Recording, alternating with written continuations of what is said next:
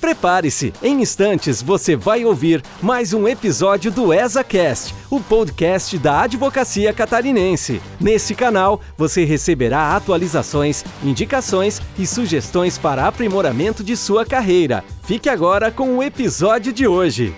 Olá, estamos começando mais um ESACast, o podcast da advocacia catarinense. Hoje tratando sobre uma área bastante clássica do direito, que é o direito criminal, com os advogados Marina Shinzato e Bernardo Lajuz. Marina, conselheira estadual da OAB, Bernardo, coordenador aqui da ESA na área de direito criminal. Olá, Marina, como você está? Tudo bom, Tiago? Primeiramente, gostaria de agradecer o convite é, poder fazer parte desse projeto e que eu possa contribuir de alguma forma hoje, falando um pouquinho da advocacia criminal, falando um pouquinho da minha experiência. Bernardo, como você está? Bom dia, Tiago. Bom dia, Marina. Bom dia, boa tarde, boa noite para quem estiver nos ouvindo, independente do horário. Para mim também é um prazer estar aqui, poder ajudar, poder esclarecer de repente alguma dúvida sobre essa área do direito que é clássica, mas muitas vezes polêmica também, né? Marina, Bernardo, é uma satisfação recebê-los aqui no ESACast. Tenho certeza que teremos uma conversa bastante esclarecedora sobre direito criminal.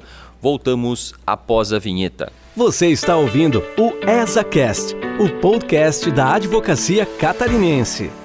Bom, então vamos começar o nosso bate-papo aqui sobre direito criminal e vamos começar pela polêmica. Muitas pessoas conhecem o direito criminal, acho que na área do direito todo mundo sabe que existe a área do direito criminal, mesmo fora do direito, né? O, o leigo também sabe que existe, né? É uma das áreas mais conhecidas. Se a gente for falar em termos de cultura pop, de séries, de filme, também é uma das áreas mais abordadas, né? Muito embora, claro, existam muitas diferenças entre aquilo que a gente costuma ver no cinema, costuma ver nas séries porque retrata uma realidade norte-americana, uma realidade inglesa, uma realidade europeia em relação àquilo que nós temos aqui, mas as pessoas sabem que existe, mas muito embora, como vocês mencionaram, muito embora seja uma área clássica, tem muita polêmica na volta, né, no entorno dessa área. E eu queria que vocês falassem um pouquinho sobre isso, né, sobre aquela impressão que muitas pessoas têm, mesmo dentro do direito, de que o advogado criminal ele faz parte do mundo do crime, né, que ele exerce uma atividade contra a sociedade, quando na verdade, obviamente, não se trata disso. Então, queria que vocês comentassem um pouco sobre a visão de vocês que estão trabalhando na área sobre esse preconceito, esse verdadeiro preconceito que muitas vezes é, a gente ouve sobre advocacia criminal.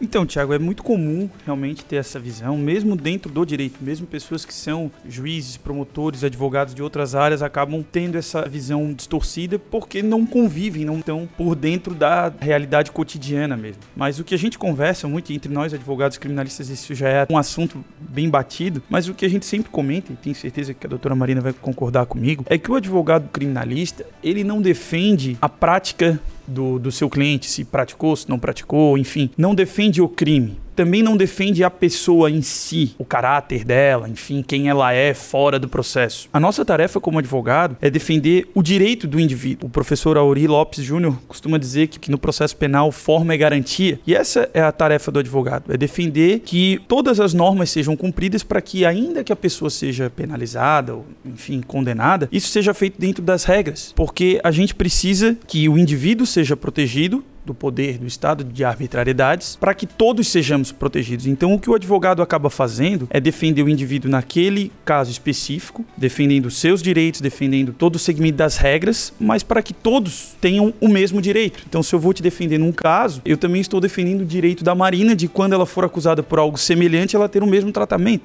Então, o trabalho do advogado é fazer com que a lei, com que todas as normas que foram construídas democraticamente sejam seguidas, para que a gente não tenha arbitrariedades, enfim, para que a gente não tenha injustiça. Né? É, basicamente, essa, na minha visão, é a tarefa do advogado criminal. Então, é, concordo totalmente com o doutor Bernardo. É uma área que, né, vamos puxar a sardinha para o nosso lado, né, doutor? Ela é diferenciada porque o próprio colega advogado tem preconceito com o colega criminalista. A tua família tem preconceito por tu ser criminalista. Todos têm preconceito. Por quê? Por, como o doutor Tiago falou, há uma dúvida acerca da integridade do advogado quando ele defende, né, vamos dizer entre aspas, um bandido. Principalmente por eu ser mulher. Dificulta ainda mais. Por causa daquele ambiente machista também, por causa da família. Mas como mulher, não tens medo de ir num presídio, não tens medo em falar com esse tipo de gente? Tua mãe não tens medo medo de teu filho correr algum risco. Então, nós advogados criminalistas, nós temos que mostrar pro outro colega advogado e para a sociedade como se a gente tivesse um plus. A gente teria que mostrar que nós somos íntegros para poder ser respeitado. Não é simplesmente ser advogado criminalista. É uma situação bem diferenciada. Com o tempo, isso vai mudando, né? A gente vai mostrando que nós temos um bom trabalho, que nós somos éticos, que nós somos íntegros. Aí nós começamos a passar a ser respeitado. Então é uma área diferenciada, né? A gente sempre fala. E não é para qualquer um. Por quê? Porque a gente vê assim, no decorrer do tempo, tô advogando na área criminal 12 anos. Não é qualquer colega que continua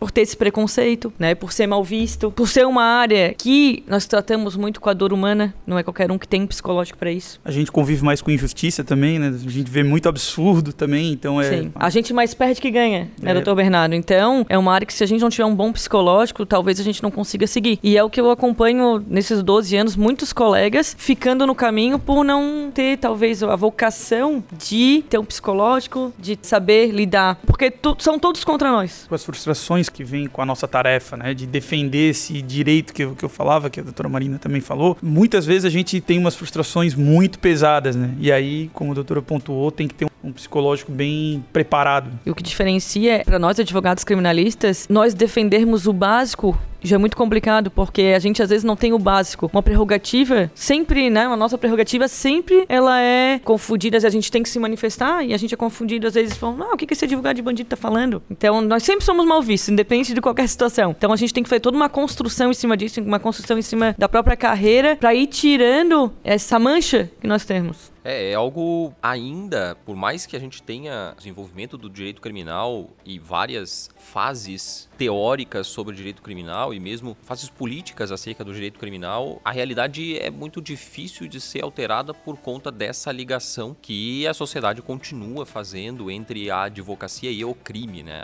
É difícil que as pessoas consigam separar uma coisa da outra, o que seria absolutamente necessário não só para preservação do advogado criminal, mas também para a preservação das próprias garantias de todos nós, porque a garantia não é do bandido, a garantia é nossa, a garantia é de todos nós. Né? Então eu lembro muito bem da minha primeira aula magna lá na, na, Universidade Federal, foi com o professor Sérgio Bermudes, lá do Rio de Janeiro, advogado lá do Rio de Janeiro, e eu tinha essa angústia, né? Eu sei que eu tenho capacidade de defender, daqui a pouco eu vou defender e vou absolver uma pessoa que cometeu um crime. E aí, conversando com o professor Sérgio Bermudes, ele contou uma história que está escrita num tribunal europeu ele disse: Olha, uma vez um cara estava andando pela rua à noite, isso lá no, no século XIX, 1800, né? A iluminação precária das cidades, né? E aí ele estava andando numa rua e viu um sujeito com uma faca enterrada no abdômen. Aí esse sujeito foi até o, o, a pessoa para ajudar, para tentar tirar a faca, e no que ele botou a mão na faca, passou uma carruagem da, da, da polícia e o prendeu, né? achando que ele havia então feito aquele golpe, né? E aí essa história é para lembrar que não só a gente luta pelas garantias, mas muitas vezes, e não são raros os casos em que a, a gente luta, e a gente, falando da advocacia criminal, muito embora não atue na área, mas me solidarizo pela área, atua no sentido de, de buscar uma solução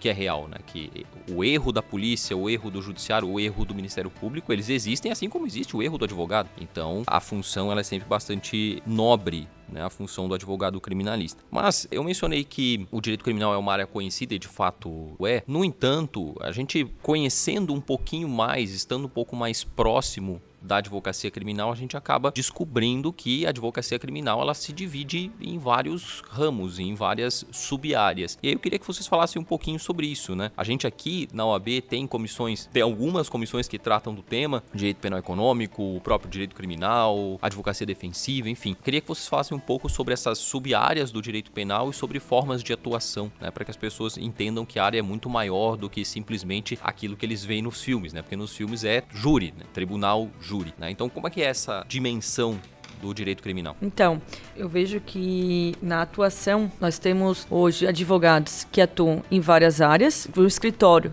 tá? Que tem várias áreas e tem área criminal. O escritório que ele é só criminal e o escritório que ele é criminal num subnicho específico. Eu vou entrar agora nesse assunto. Por exemplo, o tradicional, o direito criminal tradicional é o dia a dia, né? A gente fala. É o tráfico, é o roubo, é um estelionato. E hoje, com a popularização da área criminal, da glamourização da área criminal, a gente tem com a, com a Lava Jato, com o Mensalão, a gente popularizou o direito penal econômico, né? Vieram outras áreas que, vamos dizer, um um outro nível de advocacia criminal, a gente fala. Então, assim, hoje, no meu escritório, a gente faz todo tipo de crime. Nós amparamos todo tipo de crime. Mas eu vejo que esses subnichos é um campo que não é explorado. Por exemplo, hoje se a gente pegar um advogado que ele faz crime digital, se a gente for acompanhar, não tem muito advogado que faz isso. Ah, a gente tem a investigação defensiva hoje, que também está um pouquinho na moda. É um ótimo campo. Os advogados novos, ou os que estão tentando entrar na área, eles querem ficar muito no direito tradicional, né? No criminal ali, o tráfico, roubo. E esquecem de abrir a cabeça e ver. Tem muita área a ser explorada. Assistência de acusação, eu vejo que são poucos advogados que fazem. E é uma ótima área para atuar. Quem não quer atuar naquela defesa de bandido, né? Ele vai atuar de uma forma diferenciada. Ele vai acusar. É uma ótima experiência. Eu, como advogado, nós fizemos também. Nós não fizemos muito, né? Porque a gente acaba sendo aquele advogado raiz, né? A gente gosta de defender, mas a gente faz. E para um jovem advogado, ele aprende muito trabalhando como assistente de acusação, porque ele vê o outro lado. E é uma experiência diferenciada. Não sei se o doutor Bernardo já estive concorda lá. comigo. Já estive lá também. Mas é, uma, é um trabalho super diferente e é uma área que ninguém, ou muito poucos, atuam. Esse ponto que a doutora Marina levantou é muito relevante porque há formas e formas de se advogar na área penal. Né? A gente tem hoje, como já foi falado aqui, alguns nichos do direito, mas há também formas diferentes de se abordar nesses nichos. Então a gente tem, claro, a advocacia raiz, como a doutora Marina falou, que é a defesa mesmo, que é o mais comum, mas tem assistência de acusação hoje tem muito a questão da advocacia penal preventiva, a questão do compliance, direito penal empresarial, que está crescendo muito diante dessas novas operações, da estrutura do Ministério Público Federal que tem se alargado, né? Tem também a justiça penal negocial, as questões de acordo de não persecução penal, delação premiada, todo esse ramo são áreas são, são formas diferentes de atuar na mesma área que o advogado pode adotar. Claro que para quem inicia ou para quem está trocando de carreira, né, quem está nessa, nessa fase de, de, descoberta do que fazer e como fazer, é muito difícil. Né? Eu estou no meu sétimo ano de advocacia criminal. Então, é claro que para mim, adotar um nicho, né, ou para a doutora Marina adotar um nicho, é uma tarefa um pouco mais.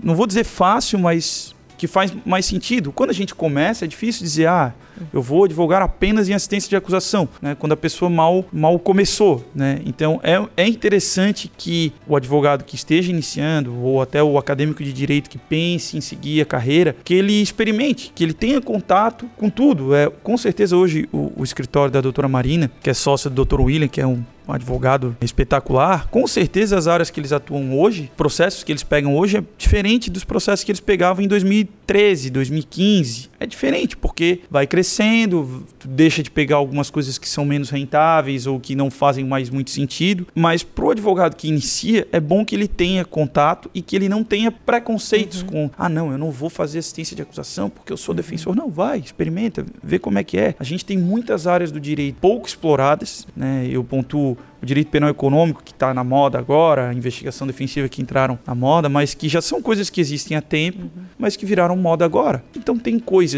que já existem, que não estão na moda ainda, que podem ser um diferencial. O direito digital, a atuação nos processos penais envolvendo funcionário público, direito penal ambiental. Tem muita área para ser explorada, mas é muito bom que o, o novo advogado, né, ou aquele que esteja trocando de carreira, tente ter contato com a maior parte delas até para se descobrir e para ganhar experiência. Né? Eu atuo hoje majoritariamente em casos envolvendo o direito penal econômico, mas eu fiz júri, eu fui a muita delegacia atender tráfico de drogas, atender o advogado porta de cadeia, que as pessoas falam como se fosse, como se fosse um, fosse, pejorativo, é. é. na verdade. Como se fosse ruim, né? É, se a pessoa for presa, ela vai querer que alguém é. vá lá, né? Mas assim, apesar de eu não ter mais tanto contato com isso hoje, foi conhecendo essa parte que me deu experiência, me deu envergadura para conseguir enfrentar outras questões tão difíceis quanto a doutora Marina falou. A gente chegar de madrugada numa delegacia é algo pesado, difícil e nada ensina mais do que dificuldade, né? É. Então, por isso que para o advogado é bom que ele tenha contato com essas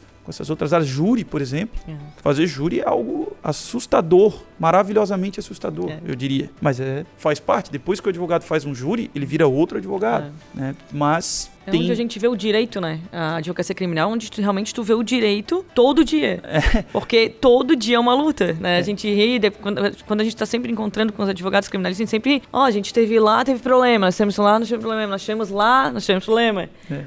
com o tempo vai diminuindo, mas sempre vai ter. Porque a todo momento, né, a gente, nós temos problemas de prerrogativas, a todo momento. Eu acho que aqui na OB, a, a comissão de prerrogativas normalmente é acionada por um criminalista. Né? Então, para ver o, como é o nosso dia a dia. E nós temos que ser sempre resilientes, nós temos que. Não podemos parar nunca. Né? Ah, aconteceu isso, bola para frente, Vamos de novo. Aconteceu aquilo, vamos de novo. E isso vai dando força pro advogado, principalmente pro criminalista. Vai, eu pelo menos, eu, eu depois que comecei a advogar na área criminal, eu me tornei uma outra pessoa. Eu acredito muito mais forte. E acredito que o doutor também. Muito, muito. Porque a gente tem uma muito. visão, tanto humanitária, profissional, técnica, muito diferente, eu acho, de. Não é sempre falando na advocacia, porque eu também sou apaixonado pelo que eu faço, né? Então, acho que o doutor também. Com certeza. Nós somos, e quem realmente atua na área se apaixona, porque senão não aguenta, como eu falei. Não aguenta a pressão pressão, é todo dia uma pressão diferente. Mas é, é recompensador, né? A gente estava falando das áreas, das várias áreas do direito. Eu, quando iniciei a minha carreira, trabalhei com o Dr. Oswaldo Dunk, que é um, um professor que eu tenho até hoje. E, e eu lembro que a primeira audiência que eu fui fazer com ele, a gente era uma audiência de tráfico de drogas, o, o sujeito estava preso preventivamente e a juíza sentenciou em audiência e condenou no regime aberto, então o sujeito foi solto. E aí o doutor Oswaldo falou, ele era sempre foi muito generoso, é até hoje, e ele falou assim, ó, eu vou deixar tu dar notícia para a família. Uhum. E quando a gente sai da audiência e fala para uma mãe é. que o filho dela vai dormir em casa, não tem felicidade maior. Né? É, aquilo é uma experiência, é, é como um médico fazer uma cirurgia bem sucedida, assim, é. é algo que talvez em outras áreas do direito as pessoas não não consigam ter uma satisfação tão grande. Porque né, a pessoa chora, te abraça é. como se tu fosse o Romário na Copa de 94. É. Uma coisa assim que vem com a advocacia criminal. Por isso que a doutora Marina falou ali é difícil, é, mas traz satisfações que, né, que a gente, eu não sei porque eu não atuei tanto em outras áreas, mas é difícil. Ah, tu vai ganhar um processo de uso capião, o sujeito é. não vai ter tanta alegria quanto a alegria não é igual, né? não posso é garantir, coisa. não é? é. E, e, daí tem aqueles fofoqueiros de plantão, aqueles que, que gostam de julgar, oh, mas ficasse feliz que alguém foi absolvido, foi solto, mesmo talvez ele sendo culpado, não, não chegaram já a te questionar. Demais. Né? E eu falo, não importa, o meu trabalho foi feito, independente de qualquer coisa, nós, né, nós atuamos de forma técnica, e mas sempre tem o indivíduo, né? Sim, mas sempre tem aquela situação. Pô, mas ficasse feliz, é, até a gente fez, pô, ficar feliz com a absolvição de um cliente que talvez possa ser culpado. É, Acontece, mas é o nosso trabalho que está sendo feito. E é uma mãe, como, como é. o doutor falou, é uma mãe que está recebendo seu filho em casa. Está tirando daquele inferno que a gente sabe que um presídio hoje está longe de ser uhum. um local adequado. Então, é uma alegria realmente que não tem. Só o é. advogado criminalista que vai sentir essa, é essa alegria. É, assim, eu não quero me alongar tanto, mas assim, recentemente o STJ alterou a, a jurisprudência para determinar que o ingresso na residência tem que ser mediante autorização judicial ou autorização do morador, enfim, houve uma virada e isso causou diversas anulações de condenações, uhum. solturas, enfim. E aí, como a doutora Marina falou, vai vir alguém vai dizer, pô, mas o cara tinha lá 10 quilos de cocaína em casa, uhum. e aí a polícia entrou depois, e tu acha justo? Aí a, a nossa resposta é assim, olha, se a polícia batesse na tua porta e entrasse na tua casa. Não, mas eu não tenho nada. Não, mas a polícia entrou também sem saber se tu uhum. tinha alguma coisa. Tu ia. É, pô, realmente. Então, a gente, quando tá defendendo, às vezes, uma absolvição ou uma soltura, a gente tá defendendo o direito da pessoa não ter a sua residência violada. Tá lá, é, é um direito constitucional. E quando a gente defende isso do José, que tinha 10 quilos de cocaína em casa, a gente está defendendo também o Tiago, que tem lá no apartamento dele vendo televisão, não vai chegar uma equipe policial arrombando a porta e vasculhando as gavetas dele para ver se tem alguma é. coisa. Nessa parte a gente defende o direito, mesmo que o sujeito seja culpado, porque mesmo que ele seja culpado, existem regras. Se as regras foram descumpridas, não adianta condenar, porque se a gente vai condenar descumprindo as regras, a gente vai estar tá abrindo a possibilidade de que um dia nós sejamos condenados uhum. com regras descumpridas e um dia vai ser condenado um inocente, né? Não raro, todos os dias são. Né? Então, quando a gente defende isso, é por conta disso. E aí, quando a gente consegue falar para uma mãe que o filho dela vai dormir em casa porque foi seguido a regra e a gente não pode atropelar direitos, coisa ganha assim um, um valor ainda maior. Aí que está,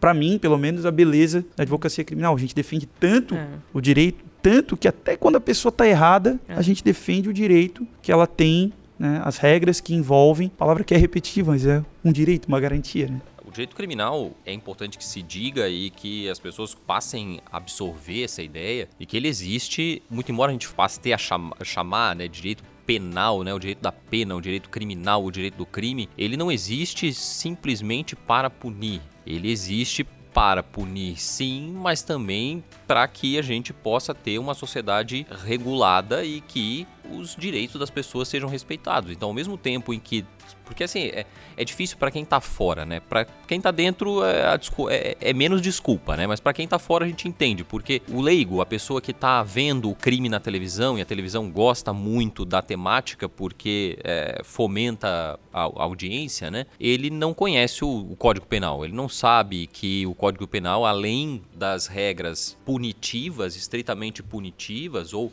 prioritariamente punitivas, nós temos também um grande conjunto de regras que são defensivas da própria sociedade, dos próprios direitos das pessoas. Então, o direito penal ele existe sim para punir, mas também ele existe para garantir que as pessoas justamente não vão ser ter os seus direitos violados o tempo o tempo todo. Né? Assim como a gente não quer ser preso injustamente, a gente não quer ter a casa violada injustamente, a gente não quer ser, mesmo que tenha cometido um erro, não quer ser punido além daquilo que, que deveria né? porque essa é uma outra questão. Né? As pessoas também precisam entender que há crimes e crimes, né? há contravenções, há crimes menores, há crimes maiores e que tudo isso precisa de uma, de uma regulação. E se a gente começa a flexibilizar essas normas, né? a gente tem um sistema erodindo com o tempo e daqui a pouco vale tudo. E aí no vale tudo é aquela coisa, né? A gente volta lá uma situação de um 1984 de um George Orwell em que você vai ser vigiado o tempo todo para que e qualquer coisa que você faça pode ser interpretada contra você, ou um o juiz, né? sabe o, o juiz, o filme do Stallone lá, que o cara chega, ele vê a situação, ele julga, ele processa ao mesmo tempo, ele prende, ele mata. Quer dizer, é, a gente chega num estágio que a gente não quer que aconteça. E as pessoas sabem distinguir de certa maneira, porque quando aparece uma notícia no Fantástico de uma pessoa que foi presa injustamente, ficou presa seis meses, ficou presa um ano injustamente, as pessoas acham um absurdo. A dificuldade talvez é de ligar que o direito penal existe justamente para que esse tipo de absurdo não aconteça com mais frequência e que vai acontecer se as regras forem flexibilizadas. Mas vocês falaram aqui também do início da, da, da carreira de vocês, primeira audiência, primeira absolvição. Queria que vocês falassem um pouquinho sobre isso, como que o, o jovem advogado ou aquele advogado que sempre gostou da de direito penal, mas nunca teve coragem de entrar e agora está pensando nisso, como que eles ingressam, né? Quais são as melhores formas de um advogado iniciar na carreira do direito criminal, onde buscam conhecimento, né? Se é fazendo uma posse, se é entrando num escritório que, que já trabalha com isso, se é leitura de livro, enfim,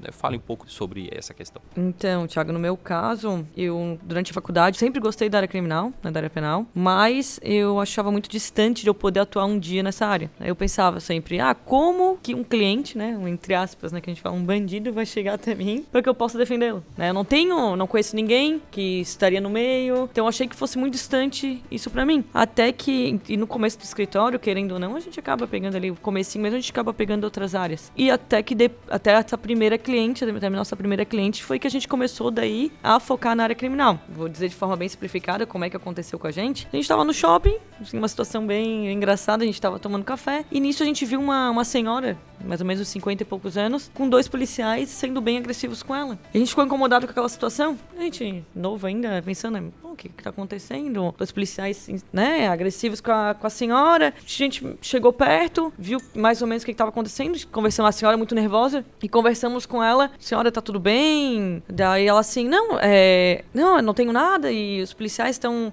aqui falando que eu tô, tô, cometendo um crime. E a gente falou, nós somos advogados, se a senhora precisar, nós somos, nós somos naquela hora o porta de cadeia realmente, né? Aí, inclusive, um dos policiais falou: sai daqui, seus porta de cadeia. E a gente, naquele momento, fomos. Ela falou que queria que nós acompanhássemos ela na delegacia, fomos até a delegacia e assim começou a nossa advocacia criminal, com essa nossa primeira cliente. Acompanhamos o flagrante dela, era um crime de estelionato. O que, que acontece? No começo, nós tínhamos muito tempo, né? O que falta hoje para uma advocacia, para os advogados mais experientes, né? A gente tinha muito tempo. Então a gente dava uma atenção diferenciada para ela, né? Quando ela estava no presídio, ela já era reincidente, ela estava com mais de 20 documentos falsos com ela. Então, a gente deu muita atenção, a gente ia todo dia lá no presídio, a gente falava com ela, vamos fazer isso, vamos fazer aquilo. E foi uma atenção realmente diferenciada que chamou a atenção de outras presas no presídio. E dali começou. Indicamos para uma, soltamos. Indicamos, foi indicado para outra, soltamos. Começou boca a boca e até hoje, há 12 anos, eu, nós fizemos advocacia criminal. Então, o boca a boca da advocacia criminal é muito rápido. Soltou um, né? Todo mundo já vem em cima. Não, quem é que soltou? Ah, como que soltou? Então, na minha no meu modelo, né, a gente fala de negócio, foi isso que deu certo. Hoje nós sabemos que tem outros meios, né? A internet hoje em dia, né? informação. Nós temos que ter uma presença digital. Eu vejo que para os jovens advogados é extremamente importante ter essa presença digital, apesar de ter alguns colegas que a gente fala tá se passando nesse quesito porque essa glamourização, né? Tá postando que é fácil, que começa já no alto, começa já a ganhar milhões, né? Que tem um carro mais caro, que vai em bons lugares, que essa não é a realidade. Advocacia criminal não é isso, né? Advocacia criminal é estar tá lá no presídio, é estar tá do lado do, do, do, cliente a todo momento, né? Independente que ele for. Não é essa glamorização, essa glamorização talvez com o tempo vai ser melhor, vai melhorando. Mas de início não é isso que passa, né? A gente, eu vejo assim que muitos advogados às vezes já têm recursos financeiros e acabam utilizando isso para dizer que é da advocacia e vender isso para um jovem advogado. Por isso que muitos jovens advogados estão querendo entrar na área, né? É uma realidade que não, não é real, né? Desculpa a repetição, mas não é, não é o que acontece diariamente isso. É longe disso de acontecer diariamente. Doutora Marina, nós temos uma história diferente. A gente já se cruzou muito, nós somos colegas há anos já. É, esse não é o nosso primeiro encontro. mas, assim, não há receita de bolo, né? A gente estava conversando antes mesmo de, de, de, iniciar aqui a gravação que a carreira da doutora Marina e do doutor William, que são sócios, começou de uma forma, a minha começou de outra, né? Mas nada impede que a pessoa siga um jeito ou siga outro. Então, ah, eu saio da faculdade, eu abro um escritório escritório, eu vou trabalhar no escritório de alguém. Doutora Marina e doutor William abriram um escritório e são muito bem sucedidos. Trabalham muito, é verdade, mas alcançaram um patamar excelente. Eu não abri meu escritório. Eu fui trabalhar com outros criminalistas, aprendi muito. Ainda hoje, hoje sou sócio de, um, de outro escritório, então assim, a minha trajetória é diferente. Mas não há uma receita de bolo. Não quer dizer que do meu jeito vai dar certo e dela vai dar errado, nem o contrário, né? A pessoa tem que se encontrar. No meu caso, eu sempre estagiei na área criminal, na faculdade, gostava e queria fazer concurso, como todo mundo. Na minha sala tinha 40 pessoas e tinha meia dúzia de gente que ia advogar. Na época que eu me formei, o Brasil passava por uma, uma crise financeira e os concursos todos foram paralisados. E quando a gente sai da faculdade, a gente quer pegar uma assessoria primeiro, que paga muito melhor do que a advocacia de início de carreira, e aí estudar para concurso. Só que como não tinha concurso, os assessores também não saíam, então não tinha vaga para assessor. E aí eu disse, ah, então eu vou advogar? Eu tinha feito a prova da OAB por fazer, assim. E aí, depois que eu fui mordido pelo mosquitinho, não teve jeito. Inclusive, depois eu tinha feito um concurso durante a faculdade, me chamaram depois e disse, não, muito obrigado. Já é. tô, tô muito satisfeito aqui por conta, como a gente falou antes, da satisfação que a advocacia traz, né? Mas a minha forma é diferente, enfim, né? Cada, cada, advogado vai ter a sua história. O importante, como a doutora Marina falou, é aproveitar o maior recurso que um, um jovem advogado tem, que é o tempo. Quando a gente tem muito tempo, a gente tem mais tempo para estudar, principalmente, né? Para dar atenção para os poucos clientes que a gente tem, né? Porque é diferente, a doutora Marina hoje tem um, uma lista de clientes, uma agenda que ela não tinha em 2013, com certeza, 2011, 2012, enfim. Então, aproveitar esse tempo para estudar, e aí o, o Thiago perguntou, tá, mas faz uma pós, né? Faz ler, faz mestrado. É, como eu falei, não há uma receita, mas eu costumo dizer que não, não há prejuízo em estudar. Assim, eu sempre digo isso tanto para amigos, para alunos, para colegas. Qualquer coisa que a pessoa vai fazer vai ajudar ela. Claro que ela vai precisar fazer o, né, vai querer fazer o que ajuda mais. O meu conselho seria, se durante a faculdade já trabalhou com direito penal, já tem uma feição pela coisa, procura uma pós-graduação, de repente, para quem quer seguir a carreira acadêmica, dar aula, como é o meu caso, vai fazer um mestrado, é um pouco mais difícil, dá um pouco mais de trabalho, mas vale muito a pena. Eu, depois que, que concluiu, minha visão mudou, mas tem que aproveitar o tempo. A pessoa vai ter que enxergar o que é melhor para ela. Mas eu acredito que uma, uma pós-graduação, às vezes, focada numa área que a pessoa já quer, é um, é um bom primeiro passo. Nada impede depois que ela vá né, procurar outras formas. Mas, assim, quem, quem tem mais tempo precisa aproveitar esse tempo de alguma forma. As redes sociais, como a doutora Marina falou, são muito úteis. Hoje tem muito conteúdo para consumir, tem muita gente boa fazendo. Tem muita gente ruim também vendendo ilusão, vendendo. Até nem consigo pensar em alguém específico, mas a gente gente vê muita ostentação, o que, na minha visão, não é bacana. Se o advogado quer produzir um conteúdo, mesmo no início de carreira, eu acho que também vai aprender. Vai fazer um perfil no Instagram para falar sobre isso. Alguém vai consumir esse conteúdo e a pessoa vai aprender. Eu não, não costumo fazer isso, mas eu não vejo como um impeditivo, desde que seja uma coisa focada para prática ou para técnica e não, né, assim, a advocacia criminal ela não é uma, um glamour, como qualquer profissão, como a medicina também não é, como os médicos não ficam bebendo uísque, fumando charuto o dia inteiro, eles fazem cirurgias, eles estudam, né? Então é mais ou menos por aí. Eu, eu acredito que é mais ou menos por aí. é, só complementando, e não adianta, é botar a cara mesmo e trabalhar. Trabalhando, com certeza, uma hora você vai ser reconhecido, né? Não tem, não tem mágica. A gente sempre foi assim, eu, né, eu e o Dr. William, desde o começo, a gente sempre botou a cara assim, ó, vamos trabalhar, vamos trabalhar, vamos atrás de cliente, mais cliente, que dali vai vir mais cliente.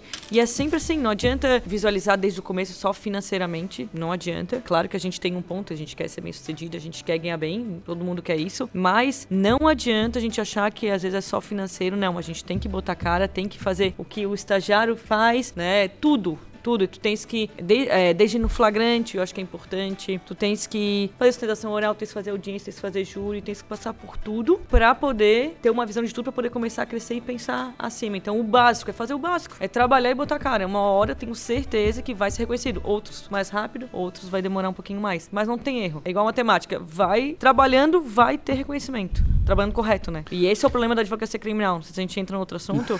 né? Os advogados que querem ter um atalho pra poder talvez ganhar um dinheiro a mais, que é momentâneo, é ilusão, porque uma hora vai ser pego, não vai conseguir trabalhar, continuar trabalhando, não vai ser reconhecido. né? A gente sabe que tem uns atalhos na advocacia criminal que a gente vive no fio da navalha. Então é muito fácil. Se não ter uma cabeça, né, uma, uma visão do que quer pra vida, pro resto da vida, é muito fácil. O que acontece muitas vezes com os advogados é tu se enveredar por um outro lado que não é o legal, né, que não é adequado e que não tem uma hora alguém vai chamar e vai e vai pegar. A gente fala, e vai, vai, vai trancar isso e não vai ser julgado pela OAB, vai ter um processo criminal nas costas. E isso eu acho que ninguém quer, né? Ninguém quer ter um processo hoje nas costas. Eu, eu falei que não há receita de bolo, porque falei que não há um caminho único. Mas a única receita que tem, com certeza, é o que a doutora Marina falou. Ninguém ganha dinheiro, ninguém ganha projeção, ninguém ganha respeito sem trabalhar. né? Então a gente tem muita, muita gente querendo o atalho, né? Tem aquela frase né, célebre de que o único lugar que o sucesso vem antes do trabalho é no dicionário mesmo. Porque não tem como ser um, né, um, um profissional sem que antes tenha, tenha muito suor, né? E claro que com a popularização das redes sociais, né, tem até essa ilusão de que não é necessário tanto. Ah, vou te ensinar a ganhar tanto dinheiro. Em... Uhum. Na advocacia criminal, pelo menos eu, eu não, Não. não. não conheço. A uma não por ser, né, se for por, talvez por outros meios, né, ilegais que a gente é, fala. Mas que vai, que vai desaguar num. Vai. num- Logo, logo é. vai. E é engraçado que o próprio cliente Não respeita. não respeita esse advogado. Ele quer usar ele, mas ele não respeita esse advogado. Quantas vezes eu já vi assim que é triste isso? E o doutor Bernardo também deve já ter acontecido isso, com certeza. Nós somos advogados do processo. E tem um advogado que não é do processo. E isso é muito bem claro, né? Não, não, É. chama lá teu advogado. A gente vê assim, ah, falando pra família, não, não, ele pediu pra chamar teu advogado, que ele vai lá, ele vai passar um recado, porque a gente sabe que a doutora não faz, ou o doutor não faz, É. então chama, pede pra chamar teu advogado que, que ele vai fazer aquilo pra mim, ou vai fazer aquilo outro. Não, claro, não diz claramente, mas É, a gente já entende o que que... É, é como o Thiago pontuou antes. Há alguns advogados que fazem uso da prerrogativa de ter uma carteira da OAB, enfim, de, por por exemplo, poder entrar num presídio. E isso foi uma conquista até da nossa comissão de, de prerrogativas, que a gente não precisa de procuração para visitar o nosso cliente, porque realmente, se eu estou indo visitar ele pela primeira vez, como é que eu vou ter procuração, né? Então, muitos advogados fazem uso disso para daí, é o que a gente diz, que são pessoas que cometem o crime através da advocacia. Eles não estão advogando no crime, eles estão cometendo crime na advocacia, né? É e acaba diferente. queimando muita gente, né? É, Isso é muito é um, triste. é, é um problema, né? Porque maus profissionais existem em todas as áreas, mas no nosso chama atenção, como o Thiago falou. É, o direito penal, ele é a parte mais comentada. Todo mundo é meio entendido em direito penal, É. né? Do padeiro... Entende de lei, né? Isso É, entende de lei. Exatamente. Do padeiro ao juiz, todo mundo entende de, de, de direito. Então, assim, às vezes, há advogados que fazem uso dessa prerrogativa que a gente lutou tanto para ter, para cometer ilícitos, para se associar ao crime, como o Thiago pontuou no começo, e aí passa recados, né, tenta ingressar no sistema prisional com, com itens lícitos ou ilícitos, né, celular, enfim, entorpecentes, coisas que são né, abomináveis pra gente que, que trabalha na área, mas que existe. Então, assim, a gente pode até chover no molhado aqui, né, mas a quem esteja nos ouvindo, esse caminho, primeiro que não traz respeito, Não. né, nenhum cliente vai Pode parecer isso. que no começo É, fique e- com um monte de cliente, porque daí um vai passando pro outro, ó, ele faz. É, ele mas- faz aquilo, tu fica cheio de cliente. Mas não vai ser um Mas não- advogado de sucesso, vai ser um criminoso de sucesso, no máximo, né? Então, isso é que a pessoa tem que levar em consideração quando for pensar em fazer algo como, como isso, né? e, e ficar bem bem claro que a partir do momento que faz uma vez, ele vai ser sempre cobrado por isso. E aí aquela coisa, não tem mais como sair desse Desse círculo, é, né? Desse círculo. Que eu sempre falo, né? O cliente ele tem que se submeter às condições do advogado e não ao contrário. É o advogado que tem que ditar as regras e não o cliente, né? Porque a partir do momento que fez uma vez, vai fazer novamente e vai ficar naquele círculo, né? Aquele círculo vicioso e não consegue mais sair porque já tá até a cabeça envolvido. É, às vezes é uma coisa que eu já ouvi muito, é, advogados que atuam mensalmente para cliente. Isso é um perigo. Nós temos várias decisões de advogados serem condenados por associação ao tráfico, né, organização criminosa, porque recebem um mensal, talvez de organização criminosa ou de algum grupo, né? Isso acho que o doutor também deve ter acontecido várias vezes, já ofereceram. Não, doutor, a gente faz o seguinte, a gente faz um valor mensal e aí quem cair aqui da, da região ou quem cair aqui do, do nosso pessoal, entre aspas, né? A gente chama a doutora e aí tá incluído no valor, um valor mensal. Então, um valor às vezes razoavelmente alto que um jovem advogado que não tem, né, o financeiro no começo da, da, da profissão é complicado, ele pensa, meu Deus, eu vou abraçar essa oportunidade e não vou largar, porque não vai ter outra oportunidade dessa na minha vida. E aí é que se engana, porque é mal visto, todo mundo sabe, todo mundo sabe, todos os outros colegas sabem, os policiais do fórum sabem, porque é aquele, o- né, todo mundo comenta os policiais, ah, aquele lá é da advogada que defende a organização, aquele lá é da facção. Às vezes o advogado criminalista, só de ter bastante cliente, ele já é visto como, como isso, né? Ah, não, aquele advogado lá tem, tem muito cliente, ele deve ser da facção. Esse é um outro problema que a gente sofre. Então, pro jovem advogado, né, fica a dica, não se envolva nessas oportunidades que parecem irresistíveis, porque é um caminho sem volta. E o próprio cliente, ele não respeita. É muito engraçado, ele quer só te usar. Saibam isso, ele só vai querer te usar essa oportunidade até o momento que der, acontecer algum contigo, ele vai lá e vai trocar por outro. É, eu acho que a advocacia criminal ela sofre pelo fato de estar muito sob o holofote, mas é sempre importante a gente mencionar e frisar que isso acontece em outras áreas do direito também, de outras formas. Né. Eu advoguei muito tempo em direito previdenciário, a gente sabe que lá no direito previdenciário tem muito profissional que se vale de compra de lista, né, de vazamento de informação, e isso acontece no previdenciário, acontece em outras áreas, outras áreas do direito. Há aqueles profissionais que vão ser direcionados para algum tipo de situação que não é a melhor situação defensável pelo direito, mas que felizmente são a minoria, tanto no direito criminal quanto nessas outras áreas, assim como acontece em outras áreas é, fora do direito. Na medicina, gente tem visto algumas notícias de vez em quando, pô, o médico que faz cirurgia plástica começa a fazer um monte de cirurgia, perde, aí já começa a usar material de menor qualidade, já começa a ignorar os procedimentos, aí começa a dar problema. Às vezes, pessoas eh, famosas na engenharia, né, o cara que vai substituir, isso no Brasil, alguns casos famosíssimos, né, de, de construções de grandes construtoras feitas com areia de praia, essa coisa toda. Quer dizer, não é algo particular da advocacia criminal, mas a advocacia criminal está sob holofote. E aí então, quando o advogado ele se vê diante dessa facilidade e hoje nós vivemos um mundo em que a facilidade é muito atrativa, porque a facilidade ela transparece um ganho rápido e as pessoas estão cada vez mais atraídas pela coisa da rapidez do resultado imediato, né? Ele vai entrar no- numa barca furada porque é muito fácil de cair, né? Por conta justamente desse desse holofote. Então acho que essa dica é uma dica valiosa né, de tomar muito cuidado com as facilidades, as vendas de facilidades. A gente vê isso, vê sim no direito, com cursos e cursos. né? Hoje eu trabalho com proteção de dados e assim, a quantidade de cursos de proteção de dados é absurda. Né? Como eu trabalho com isso, eu falo muito disso, aparece muita propaganda para mim no Instagram e assim, tu sabe que pô, o cara tá te vendendo lá adequação LGPD em uma semana. Isso não existe, mas parece muito atrativo. Então, essa dica de você não, de ficar com o pé atrás, ah, putz, isso aqui parece muito bom, mas pensa, é que nem a história da criptomoeda, do NFT, né? Pô, vai ficar rico de uma hora para outra. Não é assim que acontece. É dificilmente você fica rico de uma hora para outra em qual-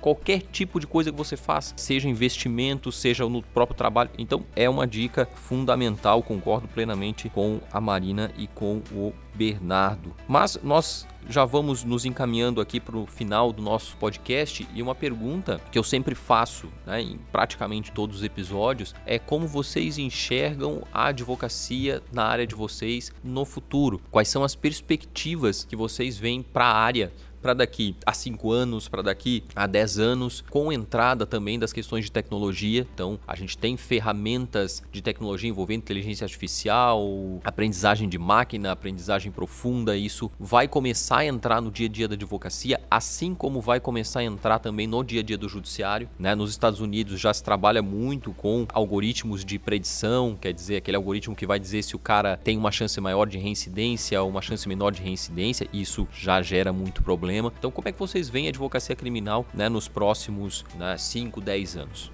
A advocacia criminal, Tiago, ela tem uma vantagem sobre a maior parte das profissões e até de alguns ramos do direito, é que é o seguinte, a advocacia criminal não vai acabar, né? A gente, infelizmente, nós não vamos acabar com o crime. E também nós não vamos acabar com as arbitrariedades estatais. Então, como eu disse antes, punir é civilizatório, é necessário, mas dentro das regras. Né? E a gente sabe que o processo penal é um, é um conjunto de freios a esse poder estatal, né? São, são as garantias que nos trazem os direitos de que não vale tudo, como, como tu bem pontuaste antes. Então a gente vai ter sempre a advocacia criminal de alguma forma atuando. Para o futuro, como tu mencionaste, a tecnologia ela tá, ela tá invadindo já a nossa, a nossa vida já há muito tempo, né? Então, e, e a tecnologia ela costuma andar cada vez mais rápido. Então, de 2000 a 2010, as coisas evoluíram numa velocidade de 2010 para 2020 numa velocidade maior. E a tendência é que isso seja, a gente acaba encontrando soluções cada vez maiores. No nosso caso, né, a inteligência artificial ela já chegou, ela não é o futuro, na verdade ela já é o presente, né? O professor Alexandre Moraes da Rosa que, que fala muito sobre isso, e aqui até já presto minhas homenagens, para mim ele é um, um guru intelectual, digamos assim, no, no processo penal, porque é realmente uma, uma sumidade. E ele fala muito do, do uso da inteligência artificial já no direito, e principalmente pro advogado saber utilizar isso na investigação defensiva. Né? A gente tem hoje muitos softwares, muitas, muitas ferramentas para análise de prova, para produção de provas diferentes, né? para que a gente consiga analisar a cadeia de custódia das provas. A gente tem ferramentas hoje que permitem ao advogado duvidar da prova produzida pela acusação, trazer, né? colocar em dúvida pro julgador. Eu acredito que nos próximos 10 anos, né, digamos assim, vamos colocar esse prazo, a gente vai ter é, advogados cada vez mais ligados a isso, porque hoje, apesar de ser o presente, é, a gente ainda tem uma lógica muito linear do pensamento do advogado. Então, os crimes comuns, aquela coisa, depoimento do policial, piriri, parará, a gente não, não tem tanta atuação ainda como deveria. Então eu acho que se o advogado que nos ouve agora, que está iniciando, está mudando de carreira, se ele quiser ter uma, uma atuação mais eficaz é se ligando na tecnologia que ele vai encontrar ferramentas para melhorar a advocacia. Como eu disse, o nosso ofício vai continuar existindo, ele vai continuar popularizando, vai continuar sendo popularizado porque a gente tem cada vez mais condutas criminosas, então a gente não vê no nosso Congresso projetos de descriminalização das coisas. A gente tem muito mais criminalizações, cada vez mais crimes, as condutas são cada vez mais puníveis. Então o advogado vai ser com certeza cada vez mais acionado. A questão é a forma com que o advogado vai lidar com isso. Então eu acho que nos próximos 10 anos respondendo a tua pergunta, o que vai mudar a ótica do advogado sobre o processo, sobre como a tecnologia pode auxiliá-lo num júri, óculos 3D. A gente não precisa mais fazer uma maquete do local, a gente traz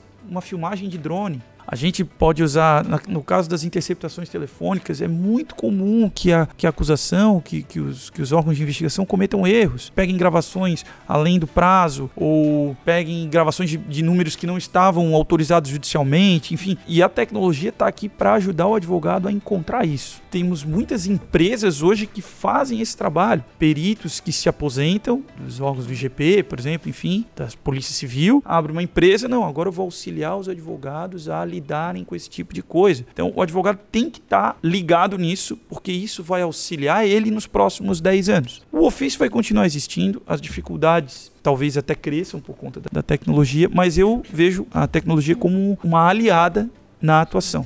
Então, assim, se não querendo me alongar, mas nos próximos 10 anos eu acho que é, que é mais ou menos por aí que a gente, que a gente vai. Então, complementando o que o Dr. Bernardo falou, tecnologia está cada vez mais presente na advocacia criminal, porque parte de interceptação telefônica, hoje, com os julgadores de mais rigorosos, uhum. nós não conseguimos chegar num processo só dizer que ele não fez. Isso aí, hoje em dia, não, não, a gente não ganha nada. A gente vai ganhar no quê? Numa ilegalidade, né? numa nulidade. E para isso, a gente tem que trazer matérias afetas à área que a gente consiga fazer algo diferenciado no no processo. A gente, hoje em dia, tem que chamar atenção, tem que dizer, não, peraí, esse meu cliente, né, isso que está acontecendo com ele não é bem assim. É dessa forma. E a gente fala, não adianta. Hoje a gente, né, só jurisprudência, tanto é que muitos julgados daqui não acompanham os de Brasília. Então, hoje em dia, o nosso tribunal aqui ele é mera passagem, a gente fala, né? Por quê? Porque eles são extremamente rigorosos. Nós temos um tribunal aqui extremamente rigoroso. Então, se a gente não trazer algo diferenciado no processo, a gente não ganha mais nada. Né? A gente não absolve cliente. Já com perícia técnica já é difícil, porque sempre dá um jeitinho, né? a gente fala um jeitinho brasileiro, para dizer que não é bem assim. Né? Eu tive um, um exemplo,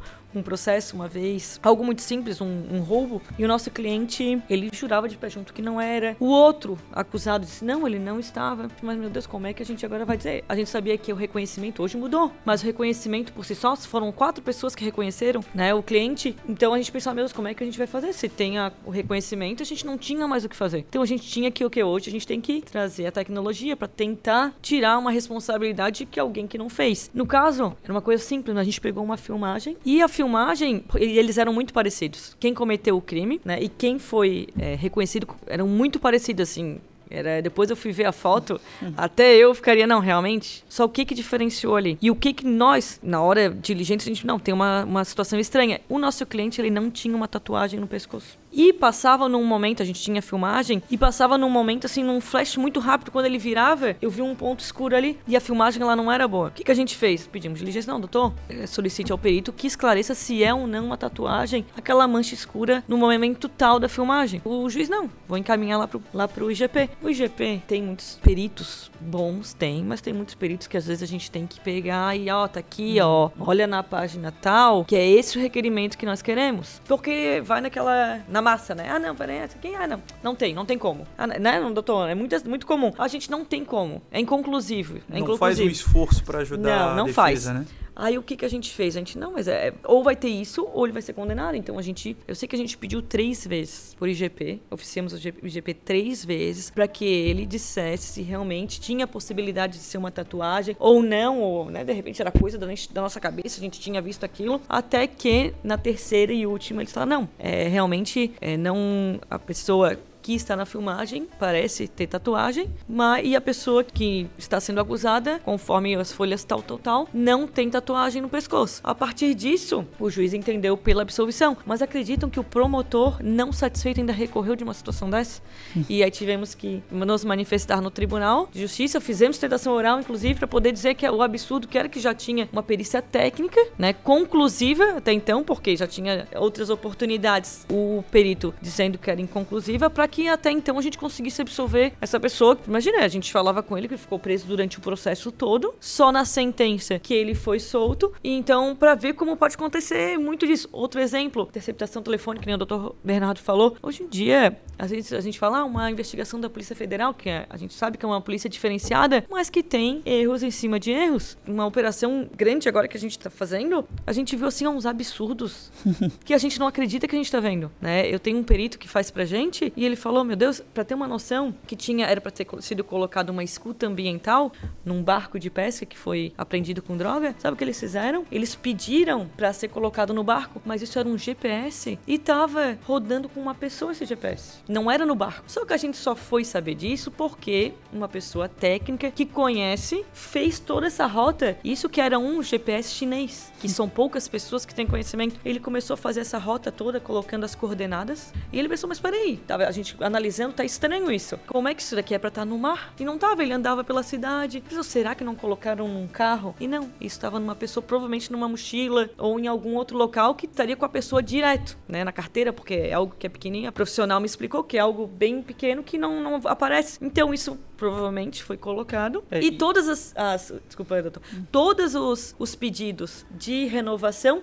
constava esse número. Até então, eles dizendo que estava falho no barco. Tinham quatro no barco e que esse não teria pego. Só que esse tinha pego sim e estava rodando. Só que eles não colocam isso. Com um advogado, a gente não tem esse conhecimento. A gente tem um conhecimento muito superficial do que saber pedir. Mas o que fazer, né, é, a fundo, a gente não tem. E aí a tecnologia vem socorrer, né? Tecnologia. Então, então imagina uma situação dessa, né? A gente tem. Era para estar uma escuta num barco e a gente tinha um GPS, um, um chip, para ver a localização onde é que estaria. Talvez essa pessoa ela estava no barco, mas ela saía do barco sem autorização. E é uma, uma operação grande que não poderia acontecer uma situação é. dessa. Então, assim, se o advogado não tá, te, não tá atento a isso, passa desapercebido, nunca vai ver uma situação dessa. Então, a importância de ou o advogado se capacitar ou trazer profissionais, porque a gente às vezes não tem como a gente saber tudo, e aí trazer profissionais que auxiliam isso. Hoje no júri, que o falou, a gente tem que ter um conhecimento de PNL, né? A gente tem que saber como captar aquela, aquele jurado, fazer um estudo de jurados. Hoje em dia não tem como. O jurado de antigamente, né, a gente vê, era mais fácil. Hoje o jurado ele tá com muita informação. A gente tá também naquela era bolsonarista ainda, que, né, condenação, tem que condenar, tem que condenar. Então, se a gente não vir com algo diferente, vai ser condenado sim. A gente já vem que vai ser condenado. A gente tem, né, a gente já chega no processo, ele já vem condenado, a gente tem que fazer um, mudar todo o caminho dele para que a gente tenha é, um resultado positivo ao final. É, e é importante que o advogado, ele, ele não precisa ter o conhecimento específico, como disse, alguém que conhecia o funcionamento do GPS ou da escuta, etc. Ele não precisa ter exatamente conhecimento técnico, mas ele precisa saber que esse conhecimento técnico existe e precisa ter capacidade de identificar quem tem esse conhecimento técnico, porque senão vai passar desapercebido. E hoje, muito embora a, a gente tenha as filmagens, por exemplo, como um grande facilitador tanto para a defesa quanto para a acusação, porque uma imagem pode revelar o cometimento ou o não cometimento do crime, a gente ainda vai ser assolado pelo desenvolvimento das tecnologias de deepfake, por exemplo. Então, às vezes vai aparecer lá, putz, mas teu, teu cliente cometeu, aí tu vai ter que ter o insight de, putz, não, mas isso aqui, essa, essa imagem aqui foi alterada por deepfake, etc. Vou ter que pegar alguém que entenda, que consiga ver a diferença entre. Então, é bastante bastante importante que a gente se atente à tecnologia e saiba que as coisas estão acontecendo, né? Porque aquele advogado que nem sabe que existe o deepfake, ele não vai cogitar essa hipótese, né? Doutora Marina, doutor Bernardo, muito obrigado pela participação no ESACast. A advocacia agradece a presença de vocês e a ESA convida para todos que estão nos ouvindo, gostaram desse podcast, gostaram desse bate-papo, que também ouçam os nossos outros episódios que já estão no Deezer e no Spotify e, claro, naqueles que ainda virão. Muito obrigado pela presença de todos e até a próxima. Você ouviu o ESACast, o podcast da Advocacia Catarinense. Fique ligado, em breve realizaremos um novo episódio.